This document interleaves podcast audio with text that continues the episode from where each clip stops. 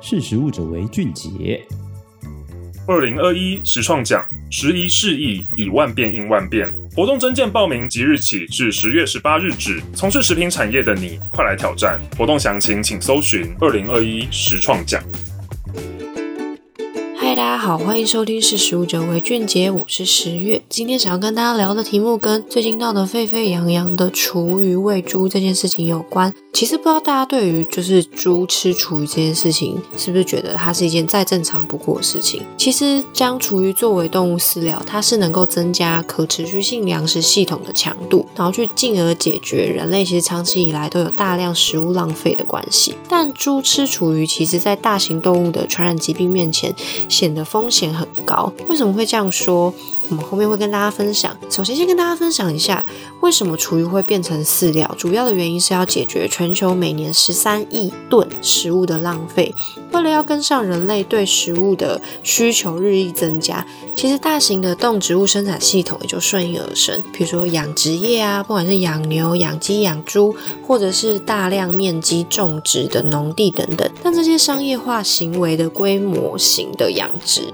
它会让环境有非常多的问题。比如说温室气体的失衡，然后生物多样性遭到破坏，更不用说是水啊、土啊这些自然资源就产生了一个竞争。那再来，这些粮食变成进到人类的社会的粮食体系之后，其实就发现说，全球每年的食物浪费的数量其实高达十三亿吨。为了要解决这些问题，其实优化或者是改善食物系统运作就变成首要的目标。那所谓的优化的系统，也就是说我们这个循环被打破了嘛，就是这个圆圈圈有一部分是一直多出来，没有办法被循环利用的。那也就有研究发现说，其实这些食物浪费百分之七十都是来自于家庭、餐厅这些消费端，也就是我们最常听到的厨余两个字。那如果要将厨余作为再利用的话，不管是喂养动物或者是作为植物肥料，是我们目前比较常见的方式。而且将这些厨余就是有有效的塞回循环里面，也就意味着有更多有价值的产物，比如说肉啊、蛋啊、蔬菜啊这些人类真的饮食上会有需求的产品或是产物会有生出这样子。但虽然这件事情听起来好像是一件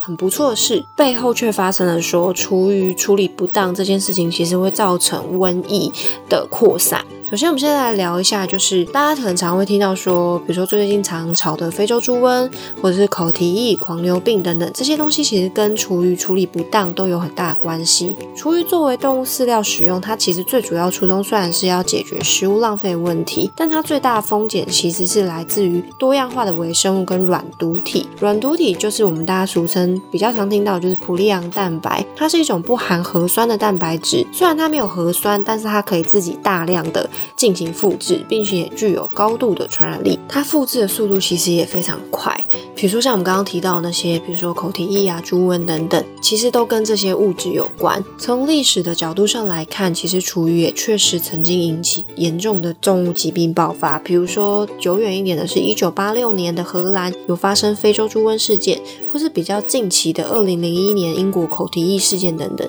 那也因为这些事情其实一直层出不穷，没有办法解决，所以欧盟就决定从2002年开始全面禁止厨余作为动物饲料使用。然而近年却发现说食物浪费这件事情没有办法解决，因此又开始重新的去讨论说厨余作为动物饲料等等。但根据过往的经验，大家也都很担心说回去重新使用厨余作为动物饲料是不是可能会引发瘟疫的爆发？那到底为什么会有这样子的爆发？其实大家都会认知都会知道说厨余会做加热处理。从理论上来看，厨余经过适当的加热处理条件，微生物的安全性其实是相当足够。但是其实只控制住微生物是并不代表安全这件事情。根据最新的研究就发现说，用牛肉或者羊肉作为来源加热处理的话，它 DNA 里面含有的那些软毒体其实是没有办法被完全破坏的。也就是说，即使它通过加热处理或者是厨余的处理，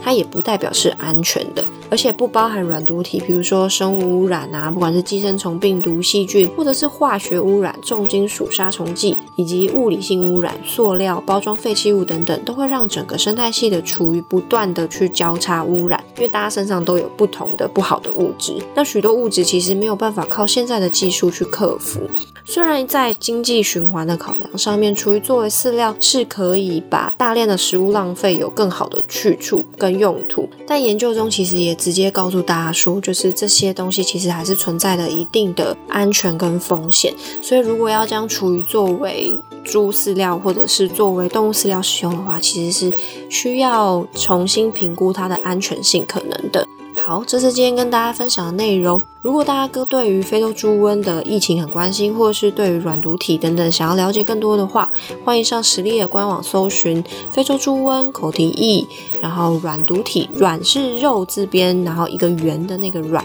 软毒体，就是大家可以看到更多相关的资讯。那我们今天就先聊到这里，我是十月，我们下次见，拜拜。